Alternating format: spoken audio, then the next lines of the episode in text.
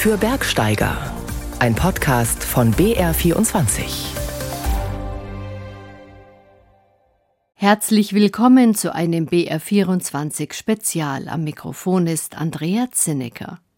Studierter Physiker, begabter Pianist, Natura 2000 Botschafter, Träger des Bayerischen Verdienstordens und Bergbauer im Nebenerwerb.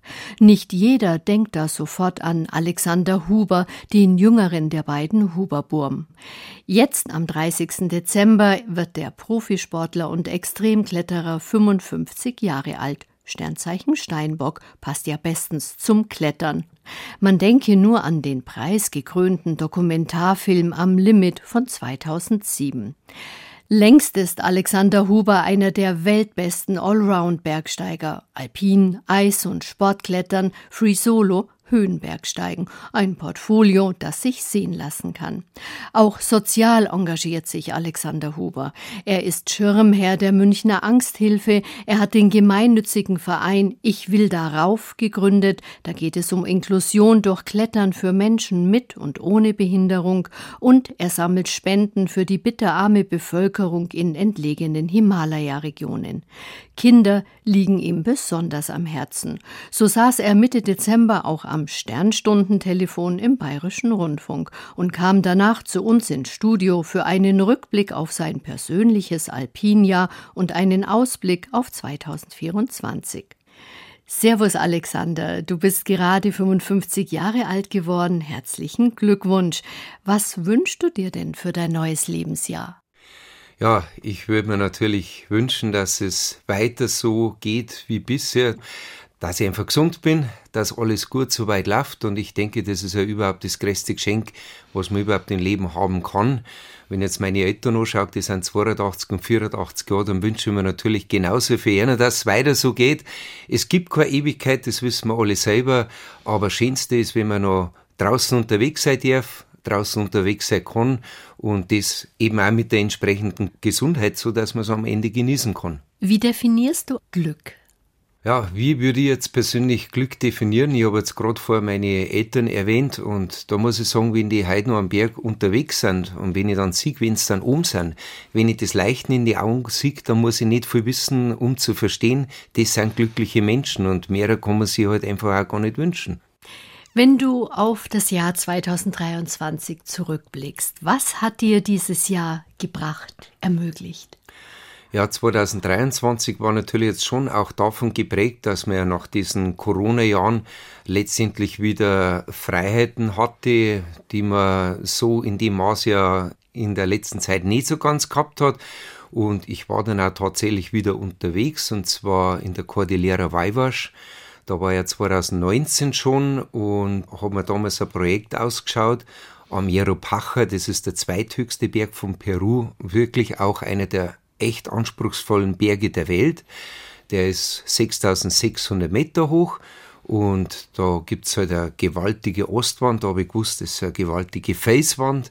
Das Besondere ist auch noch aus Kalk, Kalkgestein an hohen Bergen ist wirklich etwas Seltenes. Und da bin ich dann aufgebrochen, zusammen mit dem Schweizer Spitzenalpinisten, mit dem Dani Arnold. Und ey, wir haben da eine sensationelle Routen durch diese Ostwand legen können. Ist ja alles Felswand tatsächlich nur jungfräulich gewesen. Also da haben wir die erste Routen durchgelegt. Und naja, haben wir da oben angekommen und wir waren ja überwältigt für dem, wie es gelaufen ist. Es hat sich sensationell erschlossen, bester Face. Und dann haben wir oben angekommen am Ostgrat, der dann zum Gipfel führt. Und da haben wir gewusst, den hat unter anderem ja schon der Meierl Sepp klettert in den Ende 60ern. Haben wir gewusst, naja, schon noch anspruchsvoll zum Gipfel, aber im Prinzip alles machbar. Nur was wir da oben gesehen haben, ist tatsächlich leider das, was man halt einfach mittlerweile überall in der Bergwelt sieht. Eine degenerierte Eisstruktur und da hat es halt einfach tatsächlich in den letzten Jahren viel zu wenig Niederschläge gegeben. Diese mhm. Eisformationen, das waren riesige Eistürme, aber halt tatsächlich auch eher einsturzgefährdete Eisgebilde. Wenn da so ein Eisspezialist wie der Dani Arnold sagt, das ist schwer kontrollierbar, er kann einfach nicht garantieren, ob das, was wir da aufklettern, nicht zusammenbricht. Wir haben uns da noch einen halben Tag Zeit gegeben, haben das nochmal reflektiert am nächsten Tag am Vormittag und haben aber dann für uns die einzige logische Konsequenz mhm. gezogen, wir sind umgekehrt.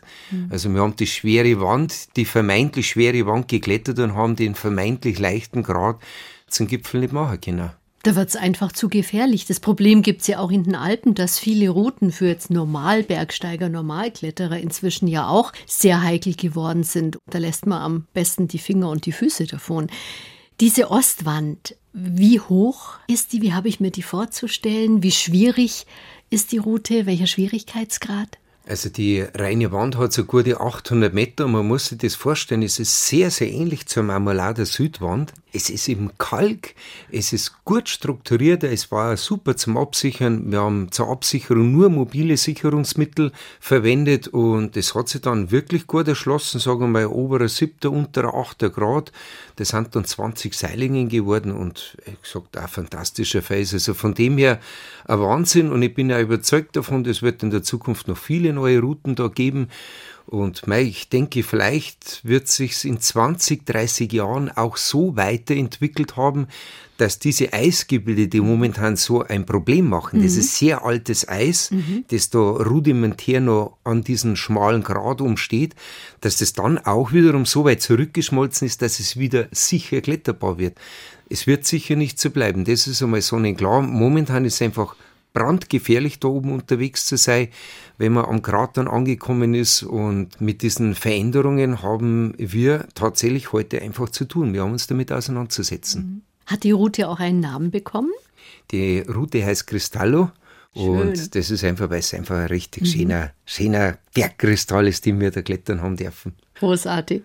Und auf der Rückreise von dieser Expedition habt ihr gleich noch einen Berg mitgenommen. Naja, es war dann im Endeffekt so, dass wir von der Cordillera Weivas zurückgekehrt sind nach Huaraz und da ist man ja quasi direkt am Fuß von der Cordillera Blanca. Wir haben dann drei Tage noch zur Verfügung gehabt, der Dani und ich, und es war halt der Herzenswunsch von Dani, wenn er das nächste Mal in Peru ist, dann will er gern den schönsten Berg der Welt machen. Als das gilt ja der Alpa Mayo. Und dann haben wir das tatsächlich einfach so packt. Wir haben einen Rucksack packt, sind losmarschiert haben wir eine Nacht am Berg verbracht, nächsten Tag in der Früh waren wir am Gipfel, dann sind wir gleich wieder raus. Klar, wir haben ja nur diese drei Tage zur Verfügung gehabt. Es war ein sehr strammer Marsch, aber man kann sich vorstellen, exakt bei Sonnenaufgang stehen wir am Gipfel. Es war jetzt ein bisschen ein frischer Morgen, weil es ein bisschen einen Wind gehabt hat. Trotzdem war es gewaltig, wie dann alle umliegenden Berge von der Cordillera Blanca dann das Licht von der Sonne gekriegt haben und wir stehen da ganz oben da kannst du dann die Arme ausbreiten, dir Luft holen und da merkst du, wie schön das ist. Jetzt stehe ich tatsächlich über den Dingen. Das ist das magische Gefühl, warum wir in die Berg gehen. Hm, das klingt unglaublich toll, bestimmt unvergessliche Eindrücke. Klar, der Alper Mayo ist ein grandios formschöner Berg. Ist er für dich auch der schönste Berg? Ja, wir haben ja ein Lager am Alpamayo gehabt und das ist so auf gute 5000 Meter unterhalb von dieser Gipfelpyramide. Und das ist wirklich ein faszinierender Berg, weil er ein Schneekristall ist. Ich meine, das ist ein reiner Schneeberg und da ziehen lauter steile Grate und Rinnen in Richtung Gipfel, alle formschön auf die Spitze hinzielend. Und in dieser Formschönheit ist er halt schon tatsächlich einzigartig, dieser Alpamayo.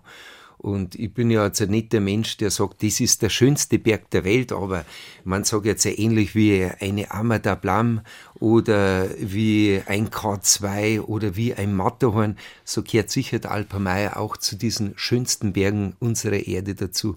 Du warst dieses Jahr auch wieder auf Sardinien, wo du die kleine, aber feine Klettergemeinde von Oljastra unterstützt. Das ist an der Ostküste von Sardinien ein Dorado für ambitionierte Kletterer.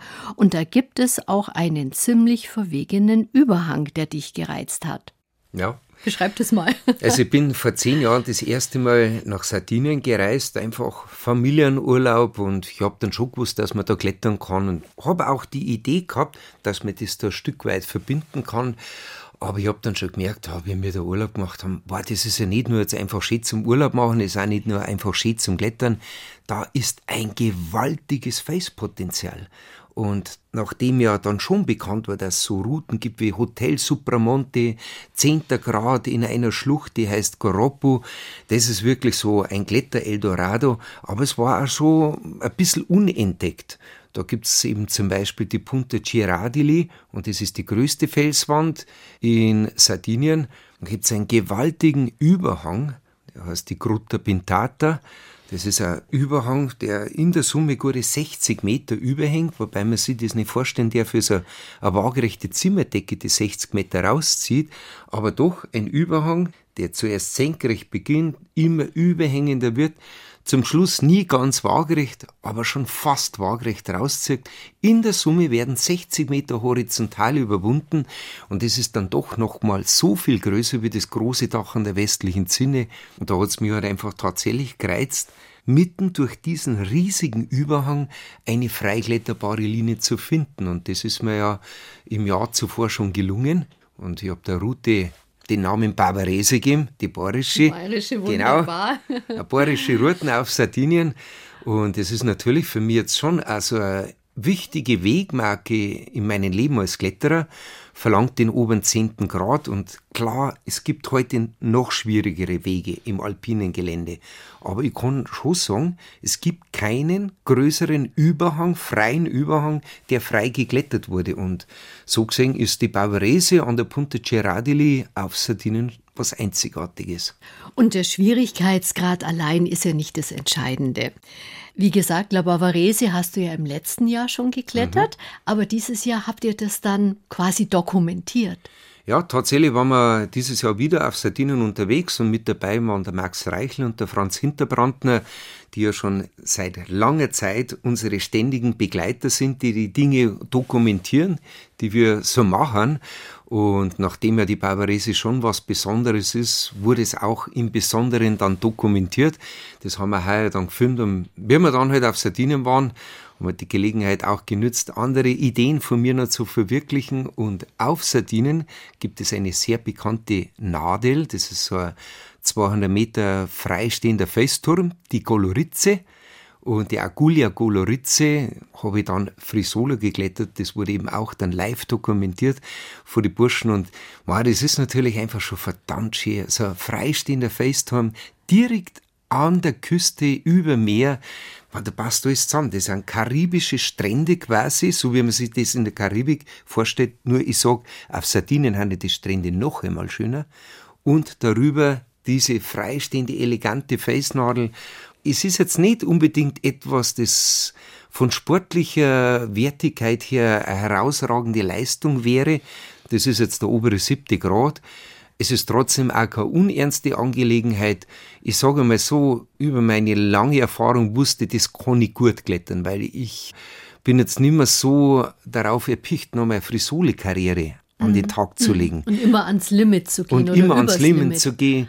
Aber da die Colorizzi, diese wunderschöne Facenail, das hat mich halt dann doch nochmal so gereizt, dass ich dieses alte Frisolo-Klettern und das Können diesbezüglich auspackt habe. Und ich kann ja nur sagen, die Bilder, das ist einfach ein Wahnsinn. Und auch das Gefühl, da oben dann anzukommen, das geschafft zu haben, ist einfach unglaublich. Das klingt absolut traumhaft. Ja. Mhm. Lass uns noch über Pranayama sprechen, eine Route bei Lofer mhm. in den Sonnenwänden.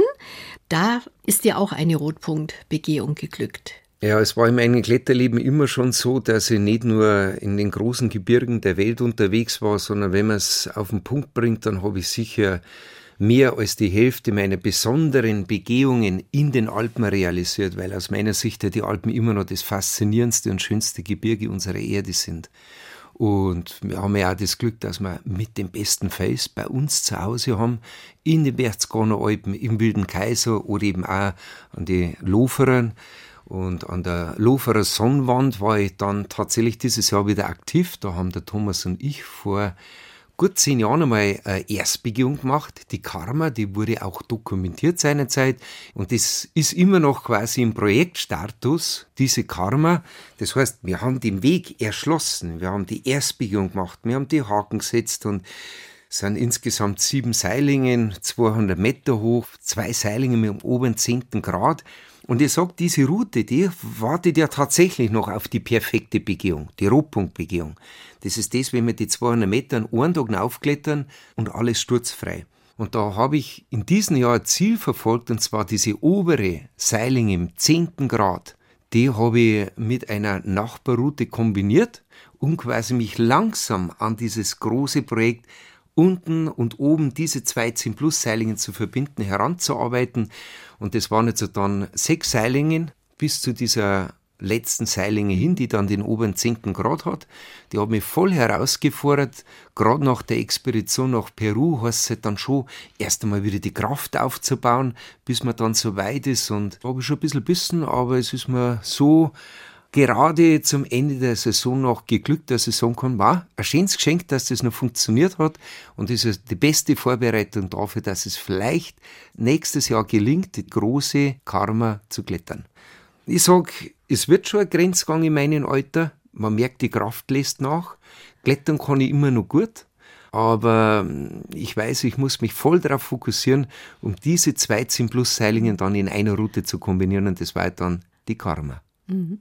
Klar, das Können ist da, das verlernst du ja nicht, aber die Kondition, das ist schon auch eine Herausforderung, die zunimmt. Ja, Kraft ich sage einmal so, es ist eine Herausforderung, mit immer weniger Kraft trotzdem noch halbwegs gut zu klettern, aber das ist vielleicht auch das Schöne am Sport, auch am Klettern, dass man relativ früh damit konfrontiert wird, dass manches nachlässt. Also ich als Kletterer habe dann einfach schon mit den 30ern gemerkt, dass ich altere. Und dieses anzunehmen, zu akzeptieren, ist eigentlich die hohe Schule an das Leben. Und in der Hinsicht bin ich sogar dankbar, dass ich als Kletterer das sehr früh gespürt habe und sehr früh damit konfrontiert wird, weil das ganze Leben ist ein Prozess. Und je bewusster man diesen Prozess begleitet, umso besser tut es an. Jetzt geht es um aktuelle Entwicklungen, auch im Extremklettern, um Nachhaltigkeit, Klimawandel und Social Media. Alexander, wie stark verändern die sozialen Medien die Alpin- und Expeditionskultur? Kann man sich dem Druck, immer was posten zu müssen, immer präsent zu sein, überhaupt entziehen als Profi-Bergsteiger? Naja, ich bin ja relativ lang von dieser Sache ja noch ferngeblieben, aber es ist dann schon so, dass man auch mit den Partnern, mit denen man zusammenarbeitet, ja, dazu, sagen wir, motiviert wird, da mit einzusteigen. Und man kann natürlich einerseits sagen, die Printmedien lassen stark nach. Es ist wirklich aus meiner Sicht zu beklagen, aber man muss halt auch sagen, ich kann sie auch nicht ändern. Und dafür haben diese Social Media umso wichtiger eine Rolle eingenommen, die quasi jetzt so in Koexistenz da ist. Einerseits die Magazine, wo wichtige Begehungen aus der Szene über das Bergsteigen publiziert werden. Andererseits sind es aber ganz klar die Social Media. Ich kann es ehrlich gesagt auch nicht anders sagen, als wir, dass wir mit der Zeit gehen müssen am Ende ist es ja doch auch wichtig, dass die Leute erfahren, was man dann so gemacht hat. Weil wenn ich mein Leben lebe und es ist auf der Bühne, ja, dann kommen die Leute auch nur zu mir zu den Vorträgen, wenn sie wissen, ah, da hat er was Schönes gemacht und auf Sardinien war er unterwegs, das möchte ich sehen. Das lockt. Genau. Mhm. Und ohne dass man da präsent ist, wird man halt letztendlich auch auf der Bühne keinen Erfolg haben. Und das ist ähnlich wie für einen Kabarettisten, wie für einen Gerhard Polt, für einen Bruno Jonas. Ja, wenn sie als Kabarettisten nicht bekannt sind, dann kommt auch keiner zu ihren Vorstellungen. Und nachdem wir alle, ob jetzt die Kabarettisten oder wir Bergsteiger mit den Vorträgen, wir alle leben von der Bühne muss man ganz ehrlich sagen. Ja, ja genau so schaut es aus. Und mhm. in der Öffentlichkeit können wir nicht von unseren Bergsteigen leben, weil am Ende kostet mir das Bergsteigen immer noch einen Haufen Geld. Umweltschutz, Naturschutz liegt dir auch sehr am Herzen. Du bist ja auch Natura 2000 Botschafter. Alexander, wie wirkt sich denn die Klimakrise aus auf das Expeditionswesen? Gibt es da Veränderungen in der Community? Naja, ich kann jetzt sicher sagen, dass ich das zusammen mit dem Dani Arnold in diesem Jahr massiv gespürt habe in Peru am Yarupacha, wo wir dann gemerkt haben, der eigentlich nicht so erwartbar schwierige Grad zum Gipfel, der ist in dem derzeitigen Zustand nicht sicher kletterbar. Dann wird auf einmal ein Expeditionsziel unmöglich und das war sicher nicht das erste Mal, dass mhm. wir das so bemerkt haben So habe ich genauso schon im Karakorum-Gebirge in der Lato-Gruppe gemerkt, wenn die Null-Grad-Grenze auf 6500 Meter ist, dann wird das Bergsteigen zu brisant, zu gefährlich. Wir müssen uns tatsächlich auf diese Veränderungen einstellen. Und natürlich motiviert es mich persönlich ja auch, selber mein Leben umzustellen. Und ich habe auch einige Stellschrauben schon lange so weit benutzt, um mein Leben besser zu gestalten. Man, es ist so, seit 2005 ist mehr oder weniger das Vortragswesen digital geworden. Seitdem ist es für mich oft möglich, dass ich einfach mit dem Zug anreise, weil man nimmer mehr dabei hat, dass wir einen Vortragscomputer, von dem dann die Präsentation abgespielt wird. Früher haben wir einfach jede Menge Projektoren dabei gehabt, die ganzen Anlagen und ja, so bringe ich jetzt in einem normalen Vortragsjahr meine 20, 25.000 Kilometer mit dem Zug zusammen die natürlich dann das private Anreisen mit dem Pkw spart. Dann ist es genauso, vor zehn Jahren habe ich halt einfach von Öl auf Stückholzheizung umgestellt und ich kann ja meine vier Hektar Wald bewirtschaften. Ich bewirtschafte sie auch selbst. Nachhaltig gewinne ich hier den Brennstoff und so gesehen kann ich hier tatsächlich auf 4000 Liter fossilen Brennstoff pro Jahr verzichten. Dazu mhm. auf Photovoltaik. Mit meinem Bauernhaus kann ich das machen ja, produziere mehr oder weniger 25 Megawattstunden pro Jahr, habe auch ein Elektroauto, was ja auch da in der Kombination passt. Elektroauto macht ja nur dann Sinn, wenn du den Strom selbst produzierst. Und so gesehen habe ich natürlich versucht, mich in vielen Dingen zu bewegen. Wenn ich aber dann gefragt habe, wer bist du nach Peru gekommen? Klar, ich bin auch nicht mit einem Ruderboot nach Peru. Ich weiß auch darum, dass es ein Problem ist, aber ich versuche das Maximale in meiner derzeitigen Situation zu bewegen, dass mein Impact durch mein Leben minimal wird. Und überhaupt nicht mehr zu fliegen ist ja auch keine Lösung.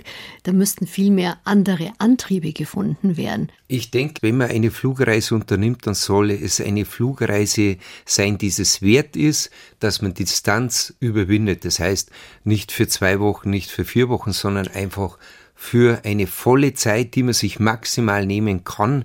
Man wird auch merken, wenn man sich für eine Reise die Zeit nimmt, kommt man auch mit viel größeren Geschenken zurück. Mhm, Weil die Erfahrungen bei den Reisen, die wachsen natürlich mit der Zeit, die man in diesem Land verbringt. Bleiben wir noch kurz bei den Vorträgen, die du ja angesprochen hast. Du nimmst da, glaube ich, auch schon mal ein Musikinstrument mit, deine Zirch, und spielst hinterher noch ein Stückerl. Ja, das ist natürlich auch eine Sache, die sich aus der Corona-Zeit entwickelt hat. Hat man sehr viel Zeit zur Verfügung. Ich spiele von Kind auf Musik, Klavier, das habe ich als Kind gelernt, ist dann auch sehr lange liegen geblieben. Das ist dann von einem anderen Profimusiker, einem Cellisten, wieder wachgerufen worden. Ich wollte gerade sagen, du bist ein brillanter Klavierspieler. Stichwort Concerto Vertikal auf einem Felspfeiler genau. in der genau. Pfalz. Ja, es war wirklich ein besonderes Projekt. Der Burkhard Weber, der hat einen kletterischen Ziehvater gehabt, nämlich keinen geringeren als ein Andal Heckmeier. Und der Anderl Heckmeier hat eben dem Burkhard Weber gesteckt, dass ich Klavier spiele, weil er nämlich beim Anderl bei Klavier gespielt habe. Der hat ein Klavier daheim stehen mhm. gehabt.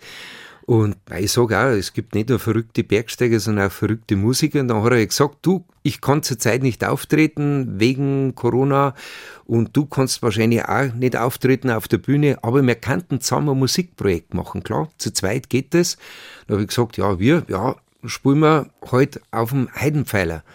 Und dann habe ich gesagt, gut, machen wir das. Das ist so eine knapp 100 Meter hohe Felswand in der Pfalz. Und ich denke, wunderbar, die klettern wir auf und dann wollen wir da oben spielen. Ich bin natürlich davon ausgegangen, dass er sich was dabei gedacht hat. Ich war mir fast sicher, dass da irgendein Feldweg bis zum mhm. Gipfel da führt. Aber nein. Es war dann tatsächlich zum Rauftragen. Und da waren wir sechs Stunden beschäftigt, den Flügel zu zerlegen. Ein kleiner Flügel, den haben wir dann in Einzelteilen raufgetragen, oben wieder zusammengebaut und dann haben wir tatsächlich die 100 Meter geklettert und dann haben wir da oben die Sweetberger Mask von Claude Debussy gespielt. Ja, Kletterer sind schon abgefahren, aber Musiker sind es auch. Es war ein wunderbares Projekt. Und allein den zerlegten Flügel unbeschadet draufzukriegen und so zusammenzubauen, dass er dann auch wieder gut klingt. Also allein das ist ja schon eine ja, Meisterleistung. Ja. Nochmal zurück zur Zirch. Ja, und da ist natürlich das Ganze irgendwie so aktiviert worden. Und da habe ich mir gedacht, naja, Musik, es ist einfach eine unheimliche Freude, Musik zu machen. Das Klavier ist ja wunderbar, aber es ist ja zu schwer transportabel. Und dann habe ich die zur Verfügung stehende Zeit gehabt. Klar, keine Präsenz auf der Bühne. Wir konnten nicht äh, zu anderen Bergen groß reisen. Wir waren nur daheim beim Klettern. Da habe ich einfach noch mein Instrument gepackt. Und das war die Zirch. Weil die Zirch, das ist jetzt ein klassisches Instrument bei uns daheim. Ein Zirch, wenn gespielt wird, da ist einfach sofort eine Stimmung da. Und diese Stimmung, die finde ich gewaltig und deswegen hat es mich gereizt, die steirische Harmonika, also diatonische Zirch zu lernen. Und die nehme ich jetzt auch überall mit. Wenn ich beim Vortrag unterwegs bin, ich habe immer dabei. Wenn die Gelegenheit gar passt, dann nehme ich es in die Hand und dann spiele ich. Und dann kann ich dir garantieren, dann ist immer gleich ein Fetzen Gaudi da. Absolut, das kann ich mir gut vorstellen, dass das dann quasi schon ein Zuckerl noch ist, das dann noch draufkommt. Ja, freilich weißt du, ich meine, ja. es ist dann oft so, ob es jetzt äh, wie die Bergwacht in Wolfratshausen oder Kletterhalle von den Naturfreunde Dachau draußen, der Vortrag ist dann soweit vorbei, ein Großteil der Leute ist dann eh schon weg, da bleibt nur so ein kleiner Haufen übrig, unter anderem so wie da die Bergwacht oder da wie die Naturfreunde, dann wird einfach die Zirchpark dann aufgespielt und der Gaudis Musik und Mathematik, das ist ja oft eine kongeniale Kombination. Bei dir, Alexander, müsste es aber eher Musik und Physik heißen, denn du hast ja Physik studiert. Ja, ich bin tatsächlich von meiner Berufsausbildung Physiker. Ich habe das Physikdiplom habe auch seinerzeit noch gemeint, ich mache vielleicht noch weiter, vielleicht sollte ich eine Doktorarbeit beginnen. Hätte da auch gedacht, ich könnte mir da weiterentwickeln, theoretische Meteorologie. Mir hat das damals schon quasi so in der Idee hervorgeschwebt, ich möchte mal vielleicht fürs Fraunhofische Institut oder fürs Wegener Institut zur Neumeier Station Antarktis aber ich habe damals gemerkt, diese Diskrepanz, die wird immer größer einerseits möchte an der Weltspitze klettern, andererseits seriöse wissenschaftliche Arbeit am Lehrstuhl, habe ich gleich gemerkt, das funktioniert nicht. Und bin halt dann den Weg in die Berge gefolgt und dann wäre oft gesagt, naja, was bringt dir dann eigentlich die Physik in der Welt der Berge?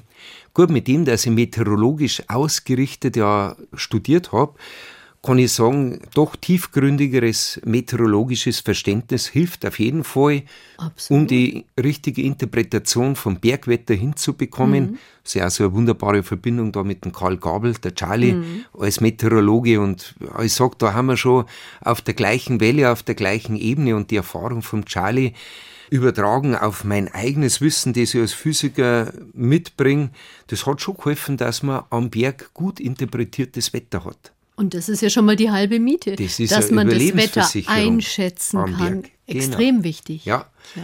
Andererseits ist es aber so, ich sage immer noch viel wichtiger am Bergsteigen ist die Intuition. Wirklich auch so dieses Gespür für den Berg. Ich meine, es ist immer gut, eine rationale Ebene zu haben von Informationen, die man sich heranzieht. Aber Bergsteigen ist dann doch so komplex, dass es nie aufgrund von rationalen Entscheidungen am Ende fußt, die Entscheidung wird am Ende immer eine emotionale sein. Und wenn du ein Bauchgefühl, ein schlechtes Bauchgefühl ignorierst, dann bist du brandgefährlich am Berg unterwegs. Das Wichtigste ist immer noch, dass dich der gesunde Menschenverstand leitet, dass du auf dein Bauchgefühl hörst und immer weise Entscheidungen triffst, denn nur so kannst du das Bergsteigen überleben. Es gibt einen Haufen Talentierte, es gibt einen Haufen starke Bergsteiger aber es gibt halt auch nicht allzu viele, die sehr lange im Berg unterwegs sind und wenn sie brandgefährlich at the cutting edge, sagt man so schön, scharf unterwegs sind, die das Ganze auch überleben. Und ich sage, das ist das, was ich natürlich in meinem Leben immer als Maxime mir aufgeschrieben habe. Ich bin ein risikobereiter Mensch, zweifellos aber ich bin immer mit gesundem Menschenverstand unterwegs. Ich bin bereit, Risiko einzugeben, aber dann, wenn ich unterwegs bin, verteidige ich mein Leben mit Händen und Füßen. Bin stets wachsam unterwegs und das ist eigentlich auch das Wichtigste. Die Angst vor dem Berg soll uns wachsam machen. Die Angst ist kein Feind, sondern unser bester Freund, denn sie lenkt und leitet uns. Sie treibt mhm. uns an und sie bremst uns auch ein in den wichtigen Momenten, die man dann braucht zum Überleben. Deswegen sage ich, die Angst ist dein bester Freund am Berg. Alexander Huber, das Thema Angst, Ukraine-Krieg, Israel-Hamas-Krieg, Klimakrise, Inflation und, und, und. Die Welt ist schon irgendwie ein bisschen aus den Fugen geraten und viele Menschen verspüren Angst. Du hast dich ja selbst mit dem Thema Angst sehr intensiv auseinandergesetzt und das Buch geschrieben, Die Angst, dein bester Freund. Welchen Ratschlag hast du für alle Menschen, die sich jetzt Sorgen machen angesichts dieser Weltlage? Es ist so, dass es auch mir Angst macht, wenn ich diese ganzen Entwicklungen sehe.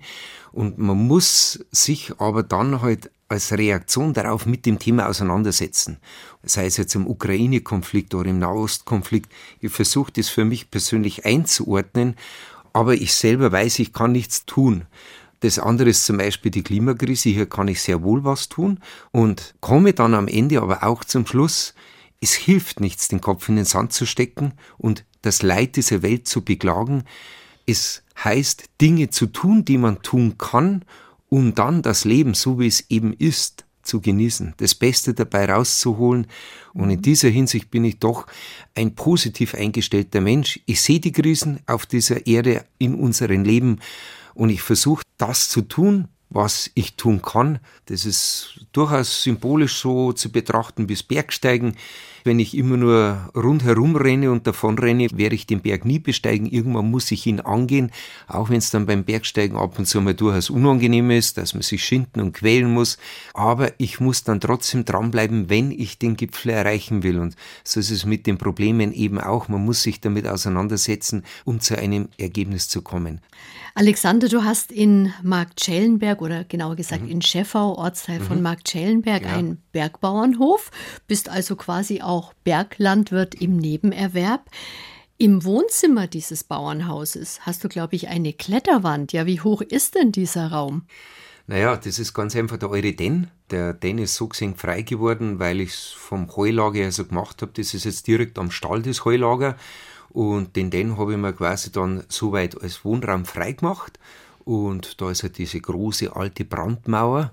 Und da bin ich einfach zu mir im Wald rausgefahren und habe diese Steine, die bei mir im Wald da sind, aus dem Wald rausgeholt, um die Brandmauer aufzumerkeln. Es war viel Arbeit, das ist eine schwere Wand. Mhm. Man kann sie tatsächlich klettern, weil es ja alles aus Naturstein ist. Wir haben das auch offen aufgemauert es ist wirklich ein faszinierendes Gebilde, weil ich sage jetzt alleine aufgrund von der Masse merke ich, das ist im Sommer ein wunderbarer Kühlkörper. Diese kalte Mauer, die so viel Gewicht hat, so viel Masse hat, die kühlt dieses Haus im Sommer.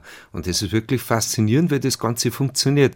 Es ist super zum Klettern und es ist, wie gesagt, sogar ein wahnsinnig guter Klimakörper im Haus. Und wie viele verschiedene Routen gibt es in dieser Wand? Das kann man so gar nicht sagen, weil es ist ja relativ gut strukturiert. Da kann man tausend Routen klettern, man kann tausend Griffe hernehmen. Ich sage jetzt einmal so, meine Kinder haben da allein Kilometer an Face-Klettern hinter sich gebracht. Man kann es ja wirklich sehen, die Wand ist abgegriffen, genauso wie man das vom natürlichen Face sonst ja auch kennt. Und mei, du kannst du klettern vom 6er bis zum 9er, je nachdem, ob du halt die großen Griffe nimmst oder die kleinen. Am Ende kann ich wirklich nur sagen, wenn ich eine Stunde da in der Wand unterwegs bin, dann bin ich platt habe ich gut trainiert. Nach Lust und Laune.